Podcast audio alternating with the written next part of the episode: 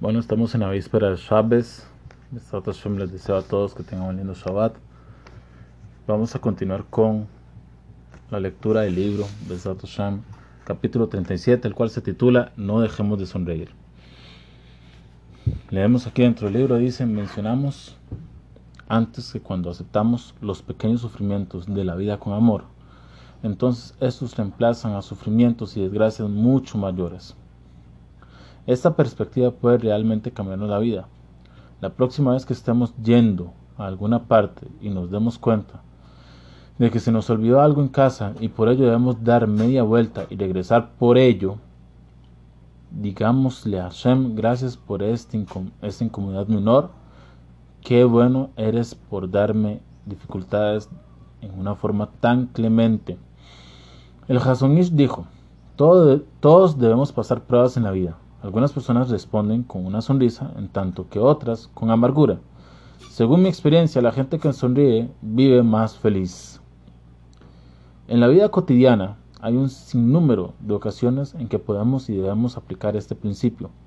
La próxima vez que entremos a la sinagoga y veamos a alguien sentado en nuestro lugar, podemos elegir entre ofuscarnos y pensar quién se cree este tipo sentándose en mi lugar, o bien pensar, sé que Hashem lo dirigió ahí para que yo padezca Isurim muy livianos. Isurim son aflicciones, dificultades. Gracias a Hashem por facilitarme las cosas con esta ligera inconveniencia. Lo acepto con amor. Después de una larga y tensa jornada laboral, un hombre llega a, a su casa en la noche y ve que la cena no está lista o que se quemó Debe aceptar este sufrimiento con amor y agradecer que Hashem le envió un desafío tan fácil de superar. Un niño derrama un cartón de leche en la mesa de la cena. La gente podría enojarse sin pensarlo y regañar al niño por arruinar la comida en la mesa y provocar un desastre. Pero, ¿quién sabe cuánto de estos isurim, de estas aflicciones, dificultades, pueden lograr? ¿Qué clase de sufrimientos más graves estamos evitando a consecuencia de estos contratiempos. Todo viene de Hashem y no hay accidentes. Por eso debemos aceptar todo con amor y fe. Se cuenta que cierta vez una botella de leche se derramó en la casa de Rabbi Israel Salanter.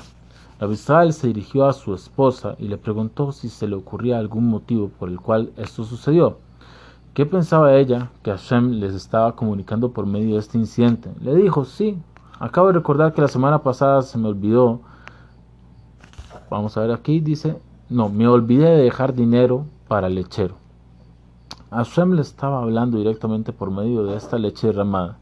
Quizás nos estemos, no estemos en un nivel en el que podamos decir precisamente por qué cada percance nos sucede, pero debemos conservar la calma y saber que estos pequeños contratiempos nos dan mucho kilometraje. Si alguien pierde 20 dólares y acepta la pérdida sin preocupaciones ni quejas, podrían estarse ahorrando una pérdida de dos mil dólares. Acostumbramos leer Teilim 107 en Pesach. Habla de gente que fue rescatada de alguna especie de crisis, por ejemplo, enfermedad, cautiverio viajes peligrosos. El capítulo 107, 43 concluye: Quien es sabio cuidará a estos y contemplará las bondades de Hashem. El rey de Bel se explicó que eso significa que una persona sabia que quiere protegerse de todas las penurias, deberá reconocer las, las maravillas de Hashem, las misericordias de Hashem, que todos los pequeños problemas de la vida son en efecto manifestaciones de la bondad de Hashem. Son estos pequeños inconvenientes los que nos liberan de sufrimientos más considerables y son por ello un gran gesed que Hashem hace por nosotros.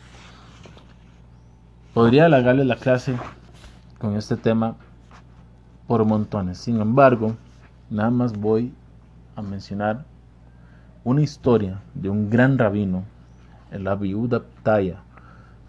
Rabbi Yehuda Ptaya escribió el libro Minhat Yehuda sobre Kabbalah, era un rabino sefaradí, un gran rabino, muy reconocido, no me acuerdo si él un tiempo estuvo en Marruecos y después pasó a vivir en Israel o era, o era siempre en Israel, siempre vivió en Israel. Pero sin embargo, Rabbi de Ptaya tuvo algo muy interesante, una historia muy interesante en Rosh Hashanah. Imagínense ustedes una prueba en Rosh Hashanah, pues sí, las hay. En Rosh Hashanah, ese vestido de blanco invitó mucha gente.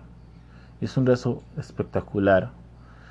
Gastó dinero para hacer una cena espectacular en honor a Rosh Hashanah, en honor a Shem.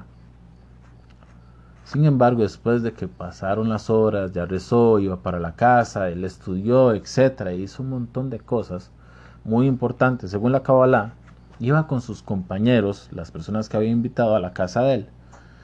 En aquellas épocas no existía la electricidad, solamente las velas. Entonces, imaginarán ustedes que las velas en la noche es lo más importante en una casa para mantener el orden. Y más con las oscuridades que se maneja el mundo cuando no hay luz. Sin embargo, algo muy interesante ocurrió y fue que cuando llegó la Rabanit a servirles la cena de Rosh sin querer se resbaló y esto hizo que se cayera por encima de la mesa y esto llevó a que las velas se cayeran y que toda la comida que ya estaba servida les cayera a todos los invitados, incluso al Rabbi de Ptaya.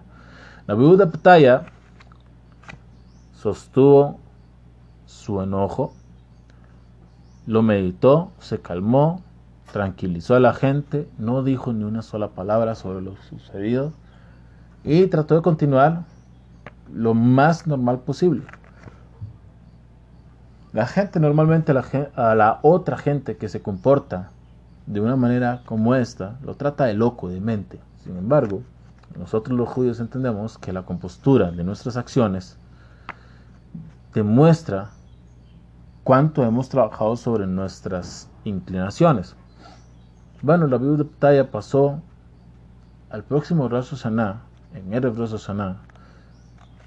Ya la historia era pública, no por medio de él, sino por medio de los invitados, hablando de las grandezas de la viuda de. Alguien se acercó y le dijo, la viuda, Cuéntame, ¿cómo fue un año que le pasó una tragedia como esta en Rosh Y la viuda le dijo, fue el mejor año de mi vida. Nunca he tenido un año como este, tanto en lo material como en lo espiritual. Ha sido el año más próspero en mi vida.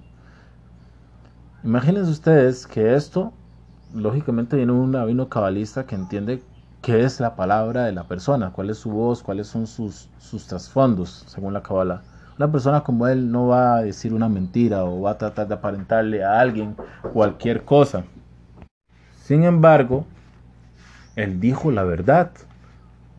Y él dijo lo que había pasado. Entonces esto es una gran, gran enseñanza para nosotros, para nuestro día a día. No solamente en Rosh Hashanah, sino que el día a día, como lo dice el libro. Tenemos que comportarnos, tenemos que pensar en Hashem, tenemos que agarrar las cosas con mucha más frescura y alegrarnos de todo lo que nos pasa, porque en realidad nosotros no nos imaginamos de cuántas cosas Hashem nos está liberando por cosas muy pequeñas. Pero ¿qué hace es que esa cosa pequeña se convierta en grande? Nuestra actitud. Está escrito en el Pasuk, porque con felicidad van a salir. Entonces, Besat Hashem les deseo un lindo Shabbat, que Hashem los bendiga, que podamos trabajar sobre nosotros mismos y que todo salga bien. Hasta luego.